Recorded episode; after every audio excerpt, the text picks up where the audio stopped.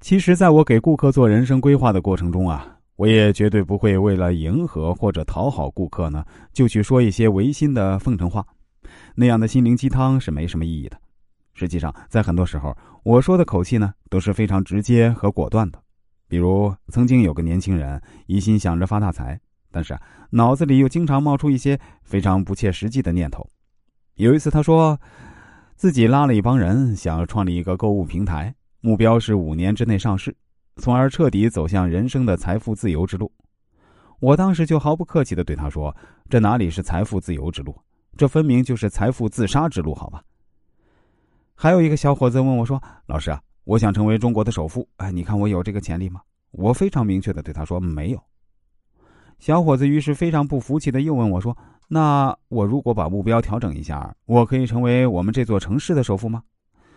我又非常不客气的对他说：“你努力一下啊，可以在你们这个城市呢，买房付个首付。”小伙子当时听完肯定非常不开心，但是几年后他又联系到我说：“老师啊，请你原谅我当初的少年轻狂，我现在呢还是一事无成，甚至啊连买房首付都还没实现呢。”我当时就给了他一些建议，让他脚踏实地的去做，按揭买套房呢还是不成问题的。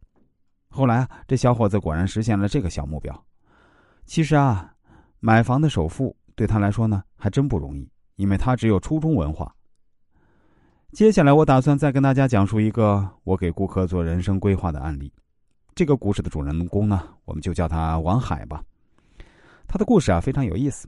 他曾经有大学英语四级的水平，却。组织两百个素不相识的陌生人，在没有任何确定的回报、完全线上沟通的情况下，出版了一本英语工具书。